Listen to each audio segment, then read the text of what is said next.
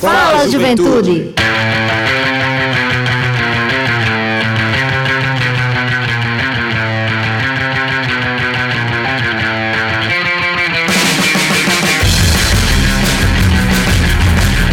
Boa noite, boa noite, Juventude Paraibana, muito boa noite, muito boa noite, muito boa tarde e boa noite, né? Noite. Porque tá terminando o finalzinho da tarde agora, o seu programa Fala Juventude está entrando no ar aqui na nossa querida Rádio Tabajara, FM 105,5, iniciativa da Secretaria Executiva da Juventude, em parceria com a empresa paraibana de comunicação e a nossa querida Rádio Tabajara. Mais uma semana, hoje, quarta-feira, dia 21 de abril de 2021, meu amigo Ivan Machado.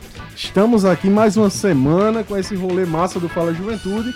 Hoje com um tema extremamente importante que a gente vai tratar. E eu desde já gostaria de dar boa noite né, ao meu amigo Heitor Marinho, que está comigo nesse rolê de quarta-feira aqui na Rádio Tabajara mais uma vez. Boa noite, Everton. Boa noite, Ivan. E boa noite a todo mundo que tá escutando a gente. Tá sendo uma experiência bem legal nesse novo horário, né? Acho que vai ser bem proveitoso. é, ter mais gente nos ouvindo, tá aproveitando esse finzinho de tarde, esse retorno pra casa da galera, então vai ser bem massa. Pois é, esse é um horário muito bacana, viu? Eu vinha comentando na semana passada o meu amigo professor Jonatas, que está na escuta também, hoje não pôde vir, que ainda está aguardando o seu resultado do exame da Covid-19, né? Cara muito sensato. Dou aí um grande abraço em você, meu amigo Abraço, professor Jonatas. E comentando também com o meu amigo Ivan Machado sobre essa questão do horário, né? Muito bom, porque esse horário é o horário que as pessoas estão voltando do trabalho, a juventude também está na escuta, obviamente, Claro. do rádio. É, e a gente está aqui justamente trazendo essa comunicação com você que está aí é, nos ouvindo ata- através do seu carro, na rádio agora. Tá mudando a sintonia, saindo desses programas aí Fica que aqui na nossa. fala muita besteira e vindo pra cá porque aqui o Fala Juventude é um programa de conteúdo e um co- conteúdo de qualidade preparado com muito carinho pra você, falando sobre o cotidiano das nossas juventudes. Então, E muito É. bem selecionado. muito bem selecionado, né, Heitor? Um conteúdo show de bola. É, a esse horário novo, só para explicar aos nossos ouvintes, a gente, o nosso programa tradicionalmente acontece às 20 horas, né, aqui na Rádio Tabajara. Contudo, em virtude do Campeonato Paraibano de Futebol, é, que os jogos estão acontecendo aí às 19 ou às 20 horas, a gente precisou fazer essa mudança. Não sabemos se vamos continuar, né? Depende aí da nossa querida presidente da empresa paraibana, do nosso gerente Berlim Carvalho, né? E na NH6, é, com relação a essa questão do horário. Mas estamos aqui para comunicar você com o melhor da política pública de juventude do governo do estado da Paraíba. Só coisa boa. Só coisa boa. e desde já, meu amigo Heitor, tem muita coisa aqui pra gente discutir, né? No nosso bate-papo inicial de hoje.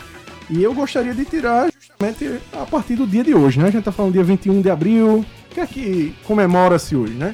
A gente tem aí o dia de Tiradentes, que é um dia mítico, né? Sim. É um dia muito celebrado por várias pessoas. Eu vi hoje nas redes sociais muita gente eh, publicando coisas sobre Tiradentes, né? Um grande herói nacional. um grande herói nacional, né? Dizem que foi um grande herói nacional, né? E outras pessoas acreditam que foi apenas um mito.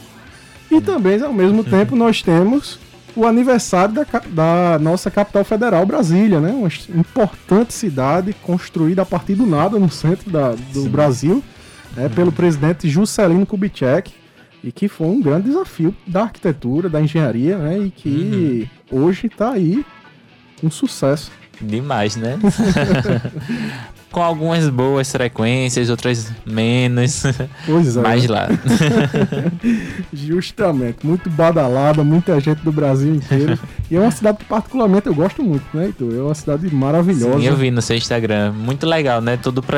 Eu gosto demais de todo o projeto urbanístico que envolve Brasília, a questão do plano piloto, né? Do Jardim de Marques. Eu acho que é muito, é muito rico, assim, para quem gosta de história, de arquitetura também, entender a história de Brasília. E vale ressaltar que o, constru... o, o idealizador de Brasília, Oscar Niemeyer, ele era um grande ativista, né? Social. E ao pensar Brasília, estava pensando uma cidade que fosse feita também para que as famílias né, estivessem morando ali, principalmente na Asa Sul, Asa Norte, o que hoje, infelizmente, não, não é bem a realidade, né? Eles foram para as cidades satélites é, mas não, não seguiram bem o projeto idealizado por Oscar Niemeyer. Mas seguiram o projeto do Brasil. É, projeto do Brasil. pois é. E tem outra novidade, tem, meu amigo Heitor? Tem, sim. No ativismo antirracista, o policial Derek Chauvin é, foi condenado pela morte de George Floyd. E eu acho muito interessante, assim, a gente falar disso, né? Porque a gente tem que sim celebrar essa prisão, porque é um, é um marco, né? O que a gente estava vendo. Como o movimento social foi necessário na cobrança para que a polícia seja responsabilizada pelos, pelo seu racismo, pelos seus crimes que ao longo dos anos vem acontecendo e a gente vê a denúncia e nesse ápice, né, do ano passado da morte de George Floyd, que despertou toda uma onda de movimento antirracista no mundo todo, mas principalmente nos Estados Unidos. Eu acho muito interessante, tanto enquanto pesquisador, enquanto militante de direitos humanos, a gente está dando essa notícia aqui hoje. É muito importante. E é uma notícia que a gente bateu muito nessa tecla, né? Essa questão Sim. da luta antirracista, que inclusive teve outro episódio recentemente, né? Esse ano já, se não me engano, foi já no início do mês de abril é um episódio bastante parecido nos Estados Unidos com um homem uhum. negro é, e que causou bastante revolta ao mesmo tempo também na, na nossa é, população, na, no nosso no meio militante, né, da juventude. Tivemos Sim. aí justamente essa questão da, da revolta das pessoas que hoje têm lutado contra esse racismo, que é um racismo que ainda perdura na nossa sociedade e que nos preocupa muito. Exato. Não só nos Estados Unidos, mas no mundo Prin inteiro. E, e no Brasil, no Brasil, principalmente no Brasil, né? Se a gente tem que lembrar de Miguel, filho de Mirtes, de Ágata, de toda uma família que teve o carro fuzilado com 80 tiros, né? Então a gente tem que pensar muito a quem essa polícia está a serviço, né? E quais são as propostas de reforma da polícia, quais são as ações efetivas do Estado e dos movimentos sociais em responsabilizar essa instituição, né? Para que seja feita realmente a justiça e a reparação. Exatamente, meu amigo. E tem outro assunto também que está tomando conta né, dos noticiários e que é algo que a gente vem tocando desde a semana passada. Eu acho que a gente dedicou esse mês de abril justamente para falar sobre essas temáticas extremamente importantes que a gente não conseguiu fazer devido a outras temáticas muito Sim. importantes durante o ano de 2020 e também o início de 2021, que é justamente a questão do meio ambiente, meu amigo Heitor. Eu estava ouvindo na última segunda o podcast do Estadão, né, o Estadão Notícias, e foi veiculado justamente que na próxima semana o presidente Jair Bolsonaro participa da cúpula de líderes sobre o clima, organizada pelo governo dos Estados Unidos. Será que ele não vai fugir esse debate?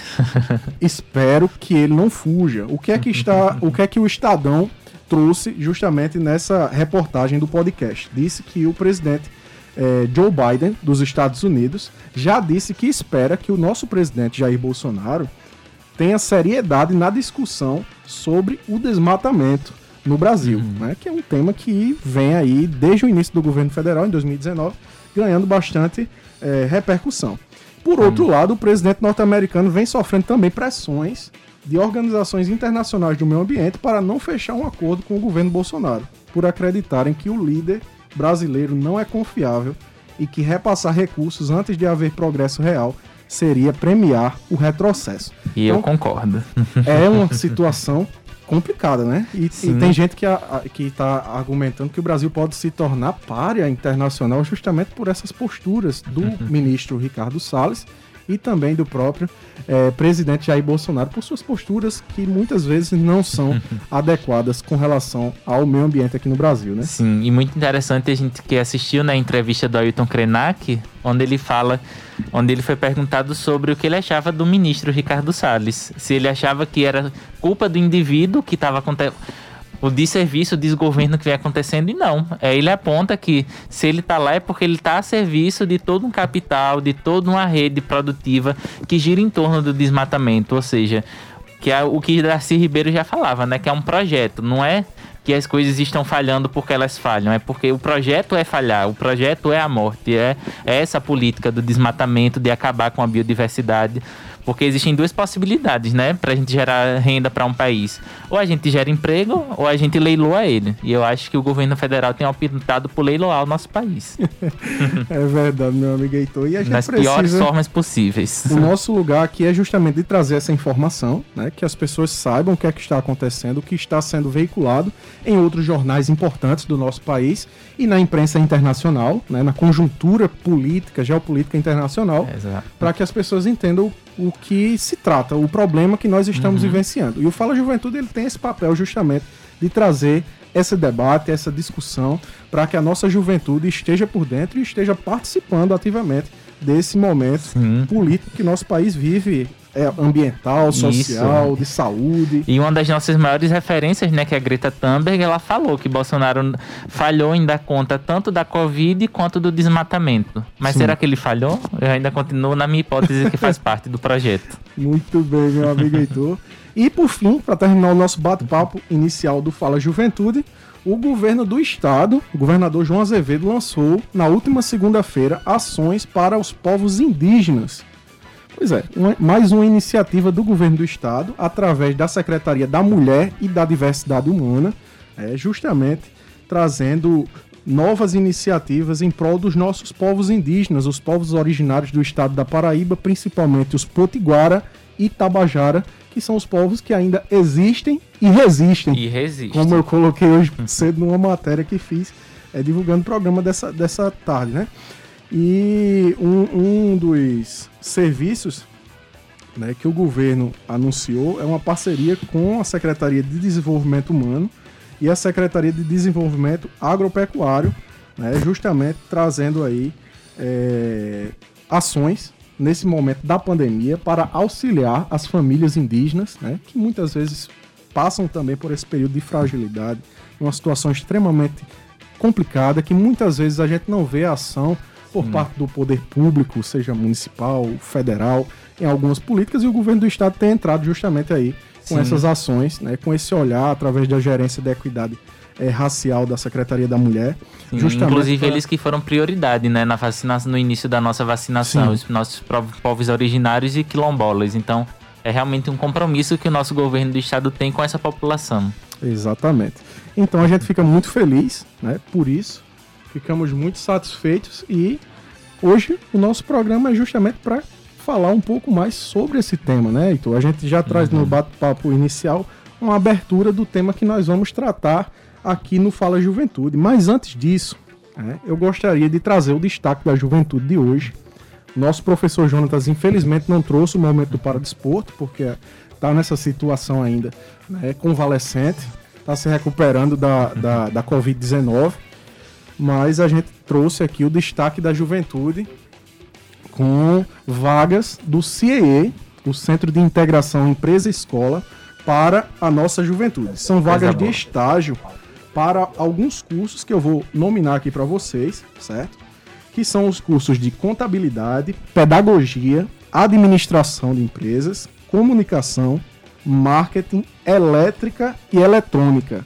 Eu vou repetir para você que está em casa, jovem, ou você trabalhador, trabalhadora que está voltando do trabalho, está ouvindo, quer, quer colocar seu filho no mercado de trabalho, quer dar uma oportunidade aí ao seu filho de ter um emprego e renda, preste bem atenção. O CIE, Centro de Integração Empresa-Escola, em parceria com o Fala Juventude e a Rádio Tabajara, está divulgando as vagas para cursos como contabilidade, pedagogia, administração, comunicação, marketing, elétrica e eletrônica. As vagas são variadas, os horários também, né? E os salários, a remuneração, ela varia aí, meu amigo Heitor, de 500 reais a 774 reais e 99 centavos. É um Então, bom Claro. Uma boa ajuda, no né, Brasil de juventude. 2021, qualquer ajuda é bem-vinda. Ajuda não, né? Remuneração. A remuneração é bacana, é Então, Muito bom né? ver nossa, essa nossa parceria tão produtiva, né? Dando empre- Falando de empregabilidade e juventude. Acho que é muito importante estar aqui sendo pautado. Pois é, e hoje eu recebi várias, várias mensagens. Um, um pessoal da- do movimento da Consulta Popular mandou pra gente também uma solicitação. Nosso amigo Marquinhos, também é um militante da juventude. A, o pessoal lá do Instituto Federal, querendo saber se a gente tinha vagas uhum. para o curso de mecânica, inclusive seu curso, viu? Um beijo para todo mundo de lá, eu gosto demais. Pois é. e aí a gente tem feito essa parceria que tem dado muito certo, muita procura. E a gente agradece a nossa supervisora do CIE na Paraíba, nossa querida Andréa, né, que tem feito essa, esse, tem tido esse olhar é, sensível para com a juventude paraibana, de fazer essa parceria. Ela, inclusive, foi a pessoa que primeiro nos procurou, né? E a gente achou o máximo essa ideia. E para você que está em casa, que quer se candidatar a alguma dessas vagas, basta entrar em contato com a central de atendimento pelo telefone 3003 2433. 3003 2433 ou já que você não tem nenhuma dúvida, envie o seu currículo para o e-mail vagas.cee.org.br. Não é CAA não, viu? Aquela escola de inglês não. É CEE. CEE, vagas.cee.org.br. E mesmo assim, se você tiver dúvidas, pode entrar em contato conosco do programa Fala Juventude através do nosso Instagram, arroba Fala Juventude 105.5. Então, entre em contato com a gente lá no direct do Instagram, a gente vai estar tirando as suas dúvidas e também vai estar divulgando essas vagas lá no nosso Instagram oficial. Então não deixa de participar, se candidate, porque é uma oportunidade muito importante nesse momento difícil que nós vivemos. É isso, meu amigo Heitor. Você está é. feliz que está esse programa aqui é alucinante. Demais, né? acho que o nosso papo inicial foi tão dinâmico, tão bom, tão rico, né? Com Apesar certeza. dos pesares, às vezes a gente dá notícias aqui que não são tão boas. pois é, rapaz. Mas o nosso Meu papel é amigo... é comunicar, não é dar notícia boa. É, justamente. Meu amigo Ivan Machado, hoje o programa Fala Juventude, tá trazendo um tema, meu irmão, extremamente importante. E que a gente tem a honra, né? De fazer isso pela primeira vez aqui no programa Fala Juventude, viu, Heitor? Você aí é um privilegiado porque a gente não trouxe esse programa, esse tema, em outros programas desde a nossa fundação, aí nesses dois anos de programa. Fala Juventude é a primeira vez que a gente vai fazer essa discussão, uma discussão com pessoas muito apropriadas, né? E aí, desde já, eu gostaria né, de anunciar a participação de uma jovem paraibana né, que vai estar falando conosco sobre o tema Abril Indígena. Pois é, o tema Abril Indígena, a jovem Bruna Tabajara, da aldeia Vitória, no Conde, vai falar pra gente sobre a sua experiência enquanto jovem indígena e como é para ela né, vivenciar essa realidade de ser jovem indígena, de ter essa questão das novas tecnologias, né, da, nova, da sociedade como nós vivemos hoje e quais são as principais lutas, os desafios dela enquanto jovem lá na aldeia Vitória, no Conde, jovem Bruna do Tabajara. povo Tabajara aqui na Paraíba. Vamos ouvi-la. Me chamo Bruna Flávia Tabajara, tenho 21 anos. Resido atualmente na aldeia Vitória, que fica localizada no município de Conde. Sou estudante de enfermagem. É, eu sou uma jovem mulher indígena e até os meus 12 anos eu residi em João Pessoa, pois o povo tabajara ele havia sido dado como extinto. Então eu passei pelo processo de aprendizagem e resgate da cultura e história do meu povo, né? É, a gente passou por algumas lutas de reconhecimento histórico e todo o processo para poder é, retomar, né, as nossas, nossas lutas. É, atualmente, eu sou liderança jovem do meu povo. Também sou liderança do grupo de mulheres da Aldeia Vitória, que são as Ninharas. Esse grupo de mulheres e o grupo de juventude é, exercem algumas atividades na aldeia. O grupo de juventude pratica muito a prática da pintura corporal, o toré, é, eles aprendem a tocar alguns, alguns instrumentos para que a Ing é, coloque junto ao toré. A gente faz as músicas do toré também, que é a nossa dança, o nosso ritual. O grupo de mulheres trabalha com artesanato, com cerâmica, com hortaliças, tudo orgânico. Trabalha com plantas medicinais, e com várias outras coisas, né? Na aldeia, a gente tem uma vida que é muito rica, porque a gente sempre está em contato com os anciões.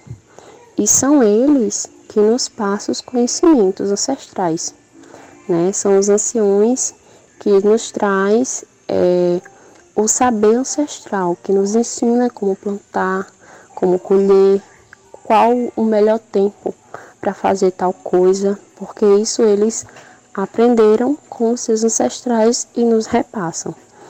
É, o povo da Bajara, atualmente eles, nós temos três aldeias, que é a aldeia Vitória, a aldeia Bar de Gramame e a aldeia Nova Conquista, que ainda está em processo de formação, né? Ainda está enfrentando todo o processo que as outras duas aldeias enfrentaram, né? E em relação ao deslocamento para a cidade, na verdade, o nosso deslocamento para a cidade, ele só ocorre quando a gente tem algo para resolver. Quando a gente tem algo para fazer na cidade de fato, é que a gente vai até a cidade. Porque normalmente na cidade a gente não encontra a paz que a gente tem na aldeia, a tranquilidade que a gente é acostumado a vivenciar na aldeia. E no meu caso, eu só vou na cidade com frequência quando eu estou indo para a universidade, né? Mas nesse período de pandemia a gente não, não está nem saindo da aldeia. É... tivemos a participação da nossa querida Bruna, lá do povo Tabajara, na aldeia Vitória.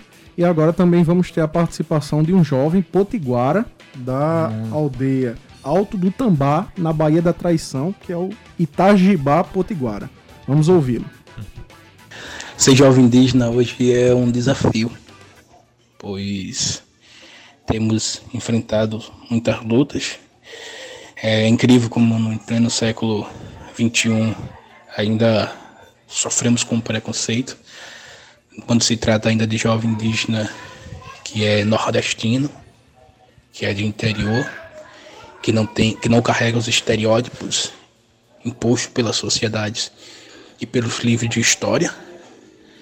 E nesse processo de luta, a gente vai caminhando. Então a gente teve uma formação, uma formação que veio de base dos colégios, que teve esse papel fundamental para transformar hoje as juventudes que somos, juventude atuante, que luta, que busca, que está acompanhando seu povo na luta pelo território, pela saúde, pela educação. Uma saúde digna, uma educação digna e diferenciada, específica, que trate as nossas especificidades. Uh, temos, temos buscado essa unidade, uma coisa que não é tão simples no mundo tão globalizado, onde ainda não reconhece de fato quem são, quem somos e, e o que queremos, sabe? Que não reconhece essa nossa identidade como os, os originários dessa terra, os primeiros habitantes dela. Uh, passei por diversas experiências, como sair do território e acabei indo morar em João Pessoa por três anos, por questões acadêmicas. Não concluí o curso, mas foi uma experiência boa, porque assim, quando você está no território, você enxerga de uma forma diferente. Quando você sai do território, você já vê ele com outros olhos. O olho de alguém que está fora dele. Mas gostaria de trazer sempre aquela reflexão. É, quando nós, jovens, jovens indígenas, saímos do nosso território, a gente precisa ter essa necessidade de saber quem somos e para onde vamos e aonde queremos chegar então, levando sempre essa reflexão que nos trouxe, é, é, desde a nossa formação de liderança, partindo pela educação, conseguimos alcançar o êxito de, de descobrir é, o quanto é, é positivo ser indígena e o quanto é necessário lutar para que as pessoas entendam que o povo indígena que mora no Nordeste existe a juventude indígena é atuante, atuante nas diferentes lutas, nas diferentes frentes e está junto com os anciões. Não somos é, é, uma parte diferente. não somos uma nova batalha, uma nova luta, e sim somos a continuação dessa luta secular que perpassa até hoje, que é inadmissível, que ainda hoje nós temos que lutar contra é, o preconceito e a falta de direitos, a negação dos direitos que a nós somos dados. Então, assim, é, ser juventude, para mim, ser juventude potiguara é atuar junto ao povo, é lutar e é buscar melhorias para, para essa comunidade, para esse povo, para essa nação, que é a nação indígena. Então, acredito que crescemos é, pessoalmente enquanto povo ou profissionalmente a partir que o nosso povo também cresce conosco. Então, minha visão de juventude é a juventude que atua, que anda de mão dada com a sua liderança, que anda de mão dada com seus anciões e que anda de mão dada com as suas futuras gerações para um novo Brasil, uma nova Paraíba, um novo mundo. Muito obrigado, Fala Itagiba. forte, né, dele. Extremamente, né, Heitor? Demais. E eu acho que a gente ter tido uma jovem Tabajara e um jovem Potiguar aqui mostra também o nosso compromisso, né, de trazer diversidade para a roda, de trazer justamente duas, duas pessoas das, das, das etnias, né, que fazem Sim. parte do nosso estado, que são abarcadas tanto pela nossa política de juventude como de saúde, de desenvolvimento humano.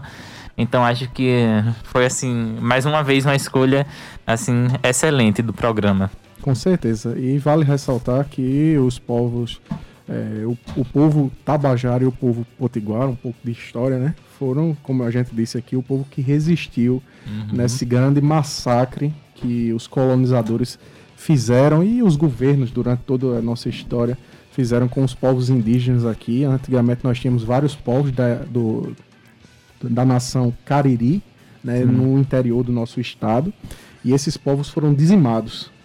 E hoje os povos que resistem mesmo, que continuam mantendo a sua história, a sua tradição, foi justamente o povo Tabajara e o povo Potiguara, que nos orgulha muito tê-los aqui no nosso programa, como a gente teve aí a nossa querida Bruna e o nosso amigo Itajibá.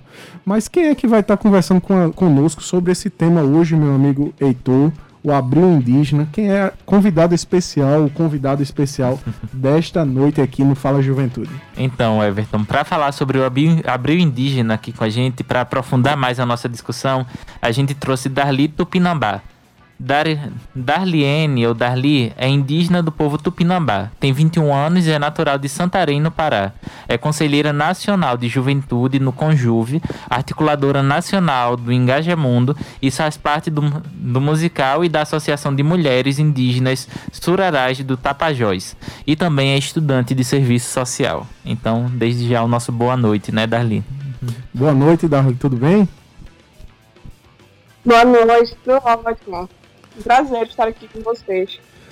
Seja bem-vindo ao programa Fala Juventude. É uma honra poder recebê-la é, aqui no nosso programa. Você que tem um, uma trajetória aí, embora seja muito jovem, ela tem 21 anos, uhum. Heitor, mas é uma menina que tem uma trajetória muito massa, muito bacana. E inicialmente a gente gostaria justamente que você se apresentasse um pouco, falasse um pouco de sua trajetória mais detalhadamente para a nossa juventude, para os ouvintes aqui da Rádio Tabajara e da, de toda a Paraíba.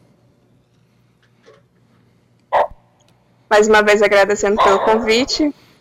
É, bom, minha trajetória ela começou aos 14 anos. Eu estava ainda na aldeia, na minha aldeia, que está na reserva, extrativista Tapajós, Arapiuns, próxima à cidade. E conheci o projeto Saúde e Alegria. É, o projeto Saúde e Alegria é uma organização que trabalha, que atua nas regiões ribeirinhas daqui. E é, tive a oportunidade de ficar mais próxima, é, entender melhor como é que funciona o do ativismo através dessa organização, né, aos meus 14 anos, é, participando de oficinas, eventos, e aos meus 16 anos eu comecei a me voluntariar para essas ações dentro do projeto Saúde e Alegria. Foi daí então que eu conheci a organização Engaja Mundo aos 18 anos. E desde lá foi só aumentando a minha vontade de, de lutar pelo meu território, né, em defesa do meu território, não só em defesa do meu território, mas em defesa de diversos outros territórios, é, somando a luta né, dos povos indígenas do Brasil, é, fazendo força. É, foi nesse mesmo tempo que eu conheci, é, antes era coletivo, chamado Coletivo de Mulheres Indígenas Soraras Tapajós. Hoje somos uma associação e temos um grupo musical que é formado só por mulheres indígenas, é o primeiro grupo de carimbó do Brasil formado só por mulheres indígenas. Estamos atualmente aqui na cidade de Santarém. E a minha trajetória começou assim.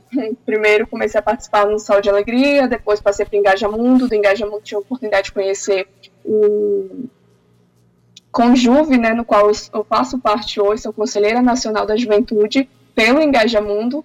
É, comecei ano passado dentro do conselho e dentro do conselho a gente está é, construindo um grupo de trabalho voltado para povos e comunidades tradicionais. O conselho ele existe desde 2005, mas é somente agora que a gente está botando a mão na massa em relação aos povos e comunidades tradicionais. Então, aí para somar com a nossa juventude, não só a juventude indígena, quilombola, mas também com a juventude que está na periferia, que está na área urbana, em todos os cantos, na área rural. E é isso. Muito legal, Darli, ver como você fala tão inspirada, né, na sua trajetória e como ela foi rica, né? Eu acho que uma coisa comum a nós aqui do Fala Juventude, que somos militantes, né, de juventude, é como a nossa juventude, a nossa militância foi passada por outras pessoas, né, no coletivo. Então acho que juventude rima muito com coletividade, com diversidade.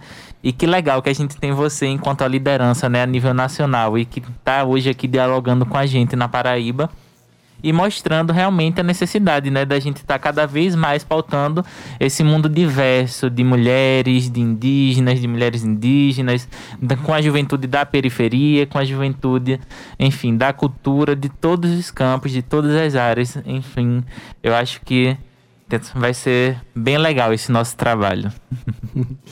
Pois é, e a gente gostaria de comentar com você justamente sobre essa questão. A gente estava ouvindo é, a fala do, do jovem, principalmente do, do Itajibá, aqui do povo potiguara, ele falando sobre essa questão do pertencimento, né?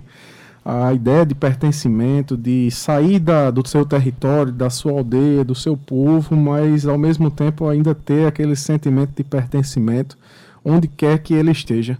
Para você, como é que você vê isso enquanto jovem indígena? Qual, qual, é o desafio hoje de ser jovem indígena em meio a, a, esse processo que nós vivemos aí de globalização, de tecnologia, de uma de um, a juventude 4.0 já, né, vindo aí esse movimento? Como é para você, é, enquanto jovem indígena, é, como é que você administra isso? Eu acredito que a gente tem tá trabalhando, tem que trabalhar mais na base da aceitação, das pessoas aceitarem que a gente tá, vai tomar os lugares que a gente quiser, né? Não, não importa se nós somos indígenas, assim, para ocupar tal espaço. Ah, para ocupar tal espaço tem que ser branco, não, a indígena não pode ocupar. A indígena tem que estar tá na mata, tem que estar tá na aldeia, tem que estar tá no, no rio caçando, tem que estar. Não, a gente está onde a gente bem entender e onde a gente quiser. A gente está na faculdade, a gente está em escritório, a gente está nas ruas, a gente está em todos os lugares. Então, acho que essa parte da aceitação, é, de pertencimento, a gente carrega com a gente sempre, né? A gente sabe as nossas raízes, as nossas tradições, as nossas culturas. As pessoas têm que aceitar a gente. E no caso, acho que seria mais a parte da aceitação da sociedade com a gente porque a gente sabe lidar com as, com as coisas. A gente só quer os nossos, os nossos direitos sejam respeitados e não violados, né, no caso. Então, eu acredito que a parte do pertencimento a gente sempre carrega com a gente, não importa onde a gente esteja. Muito legal, Darli. Eu gosto de, gostei demais da sua fala, porque traz justamente isso, né? Acho que nossa geração traz muito isso, de não é a gente que tem que se encaixar em vocês, e sim vocês que tem que aceitar que chegamos e acabou, vamos ocupar. Não tem mais volta, é um processo que não tem retorno. E aí o Everton perguntou dos desafios e aí eu sempre gosto de perguntar para você como você vê as potencialidades, né, da população indígena, da juventude indígena nas políticas públicas e na vida mesmo, né, nessas ocupações, nesses espaços de poder que estão sendo ocupados. a gente ainda falta ocupar muito espaço. A gente tá. A gente, na verdade, muitas pessoas, é, muitos lugares não, não respeitam a gente, né? Vamos dizer, vamos ser bem sinceros. É, então, eu acredito que falta mais coragem de muitos jovens, porque a gente precisa, tem, precisa de motivação. Os nossos jovens eles precisam se sentir motivados a ocupar aquele espaço. Eles têm que ter coragem, força de vontade e motivação para ocupar esses espaços, o que é um desafio muito grande, né? Porque a gente sabe que há muitos jovens que não têm é, como chegar na cidade, não tem como se comunicar, porque são aldeias distantes, aldeias que não têm nenhum tipo de comunicação. Então, o desafio em si é esse: chegar, chegar e se, e sentir a vontade de ocupar aquele espaço. É um espaço que, geralmente, a maioria dos espaços a gente sempre sofre preconceito, discriminação por ser indígena. É incrível como isso acontece muito. Deveria ser uma coisa normal, na faculdade principalmente as pessoas já deveriam é, saber que indígena pode sim estudar, pode se formar, pode ser médico, pode ser doutor, pode ser tudo que ele bem entender. Então, eu acredito que o maior desafio para a gente é não ter motivação das outras pessoas, né? Ao invés de motivar, eles acabam discriminando, né? é, fazendo coisas que não, não se deve, né? É, verdade, Darley. E, e, falando sobre essa questão, né, da como hoje você está inserida nessa, ainda trazendo essa questão do pertencimento, né? A gente estava falando sobre a questão aqui de vários povos no estado da Paraíba que foram é, dizimados com a chegada de colonizadores, até com a própria política dos governos brasileiros ao longo do tempo. É, como é a situação na sua região com o povo tupinambá? Como é que se organiza o povo tupinambá hoje? É, explica um pouquinho para a gente como é a dinâmica do, da, do teu povo, é, da, das pessoas que fazem a, a nação, a, o povo tupinambá aqui no, no Brasil. A gente sempre está na luta. Desde criança, o meu povo ele sempre ensinou a gente crescer. Cresce sabendo que a luta é importante. A gente sempre teve nossos direitos violados, né? Na verdade, nunca nos pensaram nada sobre a questão indígena. É piada, é coisa, coisa irrelevante, então a gente cresce sabendo o mundo que a gente vai enfrentar. Então, o meu, no meu ponto, não importa assim, se é homem, se é mulher, se é criança, todo mundo vai ter luta, porque todo mundo tem direito. E aqui na cidade, recentemente, nesse ato que teve em Brasília, o cacique do meu povo estava, estava liderando da, dos indígenas que foram até Brasília, agora que teve este cara bem grande lá no gramado, uma mensagem para o grande genocida. Brasil, né? Então, a gente não, é, é sempre assim, a gente cresce, cresce sabendo que o que a gente vai enfrentar na frente. Então, a gente passa boa parte do tempo sabendo, sabendo o que fazer, para onde correr. A gente sempre teve esse apoio, esse auxílio dentro da nossa cabeça, do nosso corpo. E a gente está um pouco bem grande aqui na região, dentro da região, e a gente, como eu falei, a gente só na aldeia, na nossa aldeia, a gente está na cidade, tem várias oportunidades do Brasil.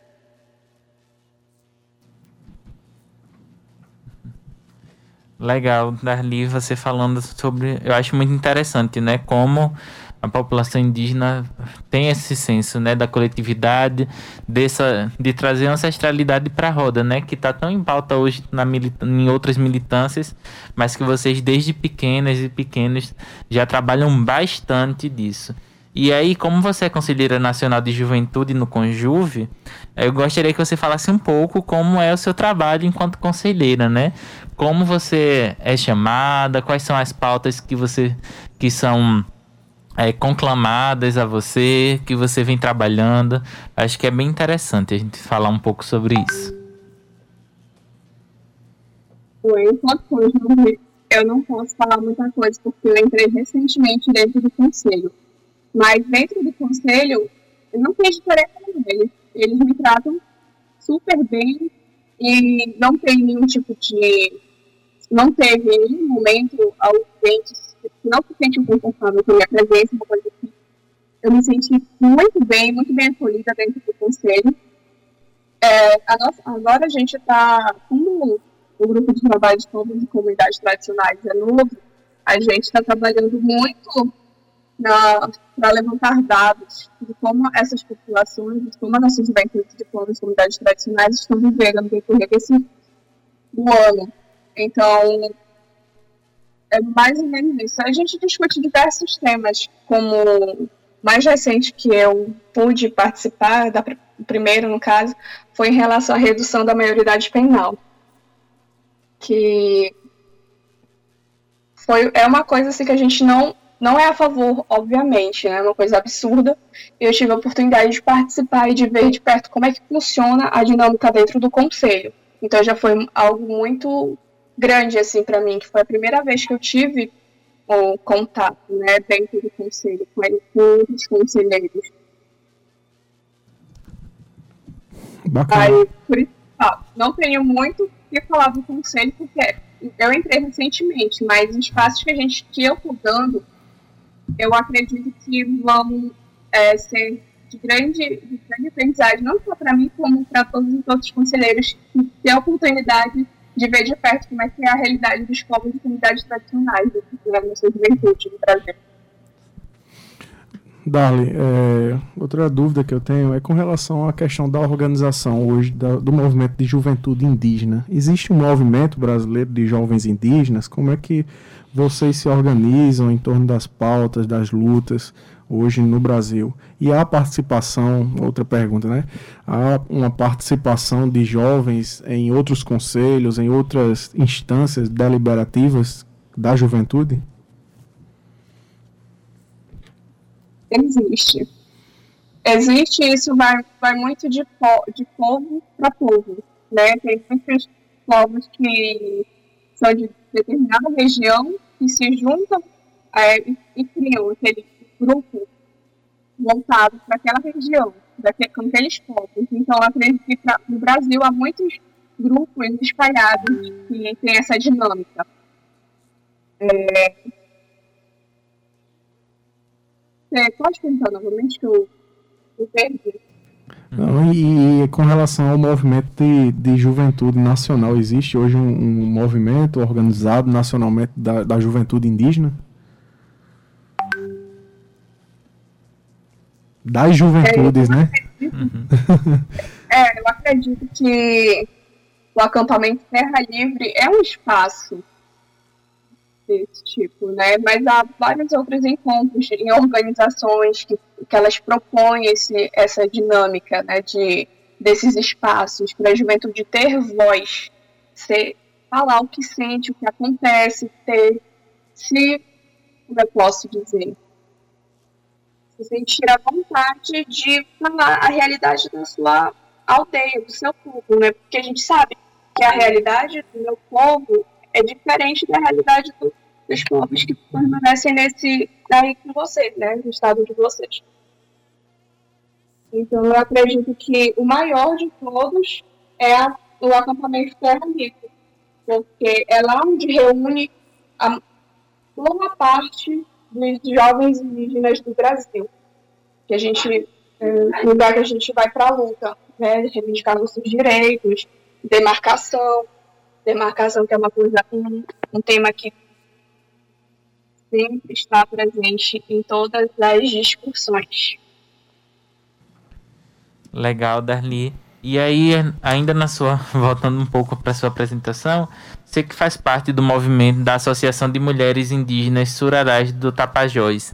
Se você pudesse falar um pouco como, dentro de, dessa interseccionalidade, né, de ser mulher e ser indígena, como é a especificidade da sua experiência e como se articula o movimento de mulheres dentro dos, dentro dos povos originários, é, né, mais especificamente na sua experiência, acho que seria bem interessante. Bom, dentro da, da dentro da associação, eu pude perceber como que a luta da mulher indígena ela é mais pesada pelo fato de ser mulher é uma coisa que não deveria ser, ser diferente, né? A luta do homem ser diferente da luta da mulher. Mas é uma coisa diferente. Dentro da sociedade, a gente trabalha o empoderamento da mulher do seu território. A gente trabalha com empreendedorismo, a gente trabalha vários pontos de fortalecimento da mulher. A gente tem projetos, a gente ajuda outras aldeias, mulheres de outros aldeias, outros povos. Nós somos é, uma associação bem grande com mulheres indígenas e não indígenas que apoiam a nossa causa.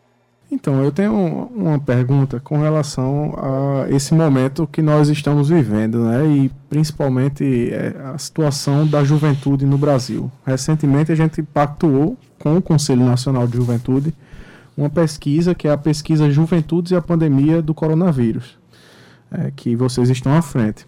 Como é que anda a situação da juventude indígena uh, nesse momento da pandemia, Dali? Quais são as políticas hoje que vocês do Conselho Nacional de Juventude eh, têm buscado junto a outros órgãos de juventude, a, a entidades, justamente para auxiliar essas juventudes no, no território brasileiro? Nós estamos agora, a gente finalizou a pesquisa, pesquisa fez sucesso, para agradecer a todos os jovens que participaram e foram lá, deram seu tempinho pra gente, nos ajudaram muito. Queria agradecer de coração mesmo. E que a gente vai agora finalizar os dados e sim, a gente vai trazer de qualidade para ajudar essa juventude, né? A gente, no momento, a gente trabalha com algumas comissões, essas comissões estão mapeando as políticas é, políticas públicas nos programas que tem disponível e de que maneira eles podem ajudar a, a nossa juventude, né? E até mesmo nós, enquanto conselho, estamos é, fazendo projetos que são voltados para voltados da pesquisa para ajudar a nossa juventude. Porque eu acredito que, bem, aqui na minha região, falando por mim mesmo, pelos jovens daqui, algo que pegou muito que os jovens passaram muito, tiveram a saúde mental assim, muito afetada por conta da pandemia. Foi algo assim bem, bem forte, pesado para nós aqui da região. Porque a gente tinha toda uma rotina e, e do nada a gente teve que se desfazer. A gente estava na cidade, a gente já não podia mais ir na nossa aldeia, a gente estava na aldeia, a gente não podia mais ir para a cidade. Então, teve muitos jovens que tiveram a saúde mental muito afetada.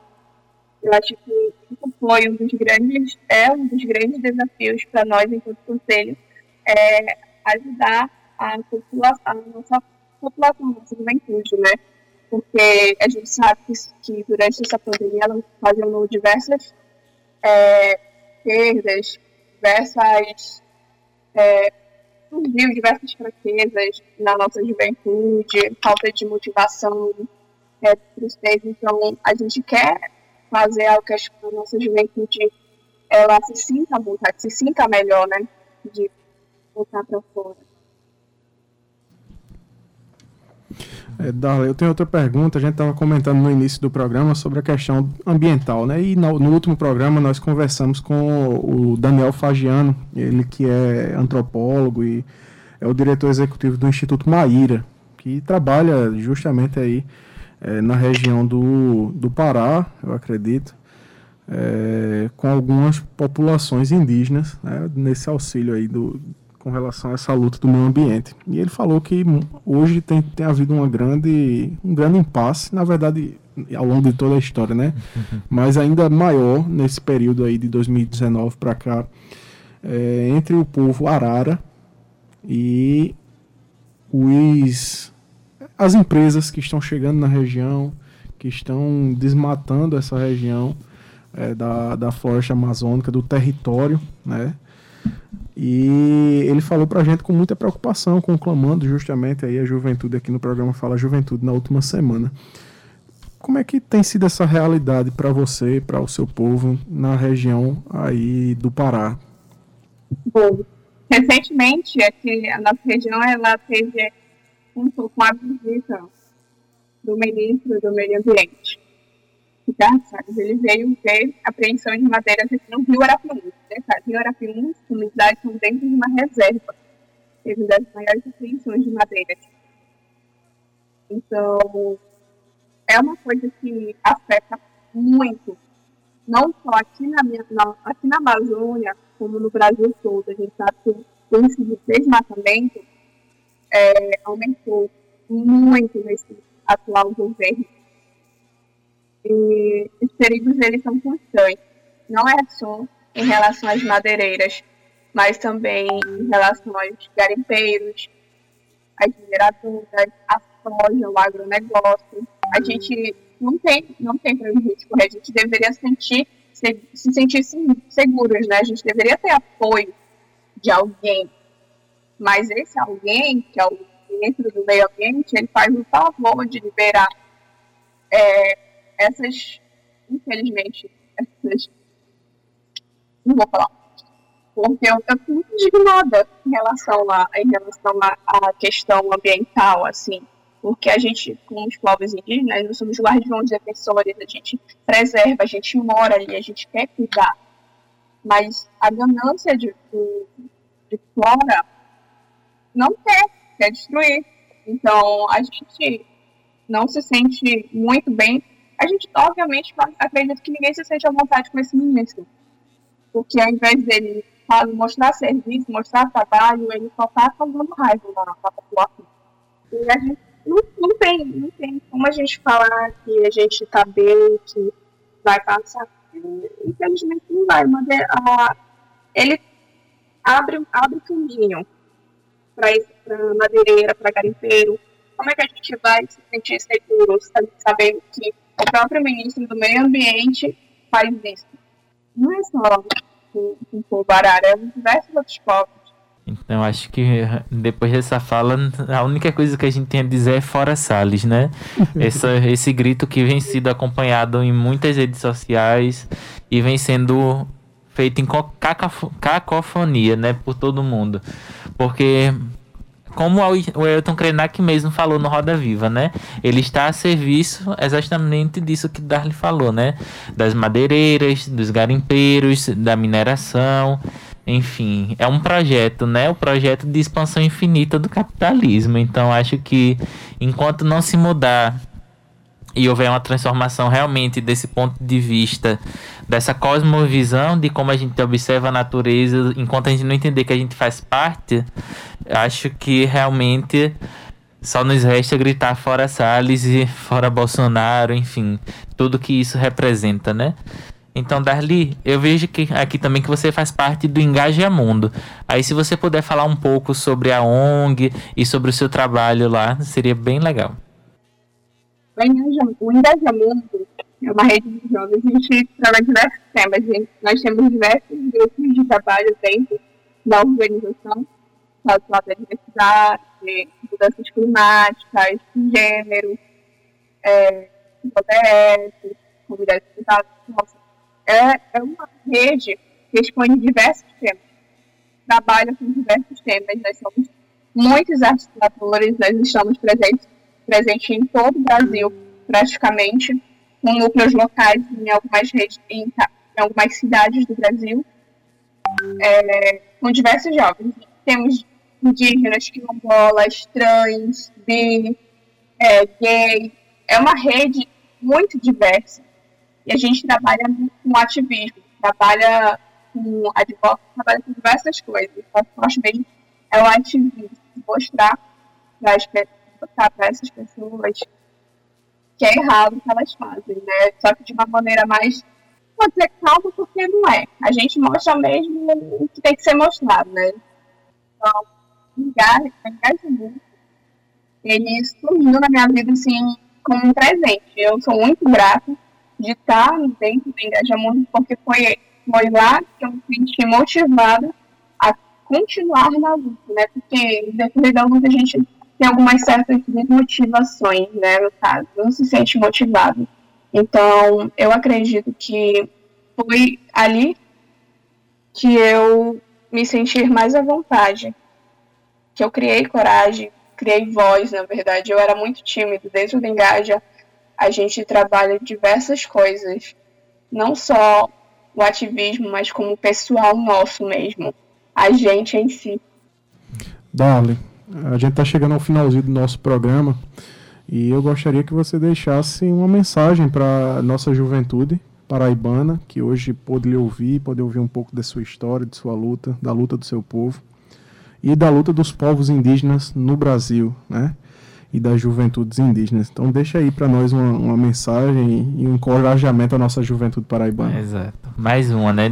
Que eu acho que a entrevista foi bem rica justamente nesse direcionamento. Foi muito norte, assim. Isso. Principalmente agora no que você falou, né? Do nós por nós. Então acho que é, é a gente encontra conforto demais nesse aquilombamento, né? Aquilombando os afetos, aquilombando nosso ativismo, nossa militância conosco, né? Com os nossos e com as nossas. Então se você puder passar mais uma mensagem dessa.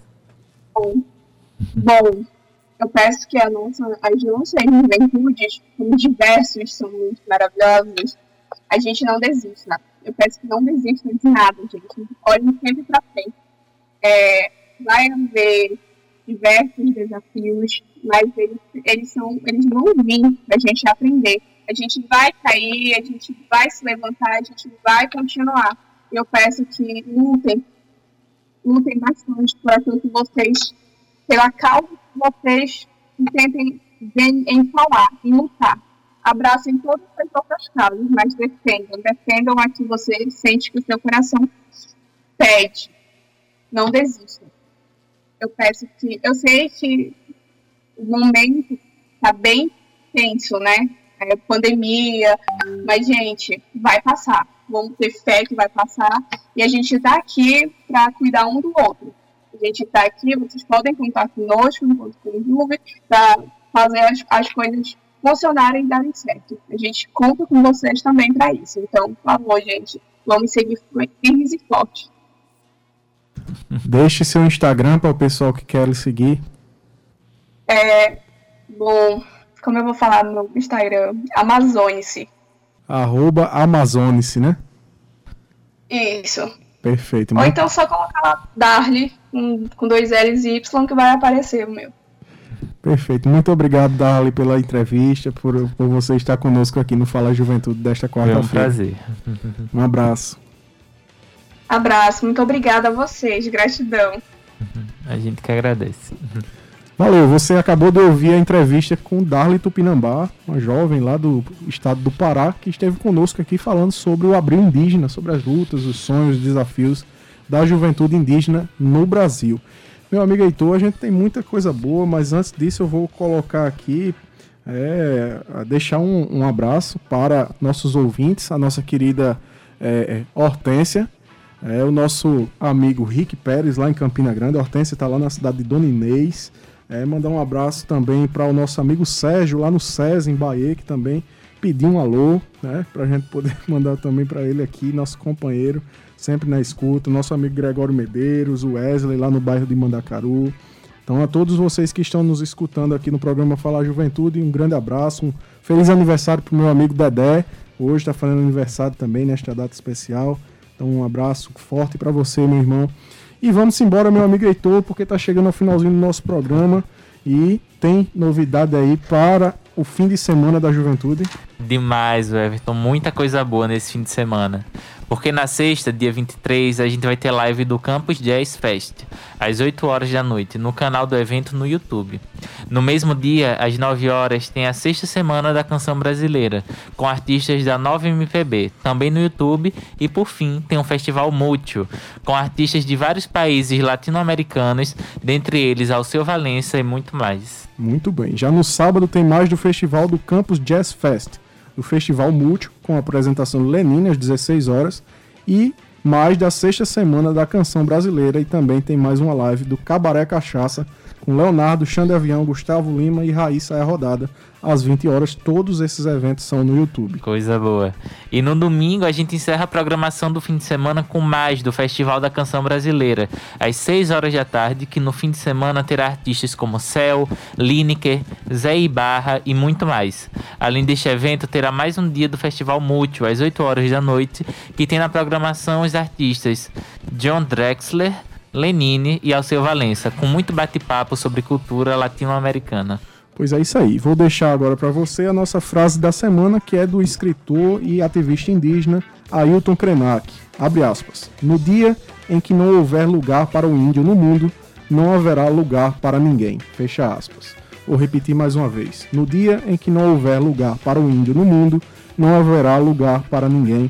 Aí uma frase de Ailton Krenak e agradecer desde já a presidente da empresa paraibana de comunicação, na NH6, a diretora da Rádio Tabajara, Albiege Fernandes, ao gerente executivo de Rádio Fusão, Berlim Carvalho, técnica e edição de som, meu amigo Ivan Machado, podcast do Fala Juventude, Cal ah, Nilman, música de abertura, banda Pau de Darem Doido, roteiro e apresentação, Everton Corrêa e Heitor Marinho, uma satisfação estar com ele aqui hoje, e direção do programa, eu, seu amigo Everton Corrêa, meu amigo Heitor, muito obrigado. Até Eu semana que, que vem. Né? estar aqui mais um dia em um papo tão rico. Vamos lá ouvir, encerrar, meu amigo Ivan, com a música do nosso querido amigo do povo Caiapó, Matse, lá no Pará. Refloresce o pensamento, pra adiar o fim do mundo. Refloresce o pensamento e liberte o futuro. Refloresce o pensamento pra lidiar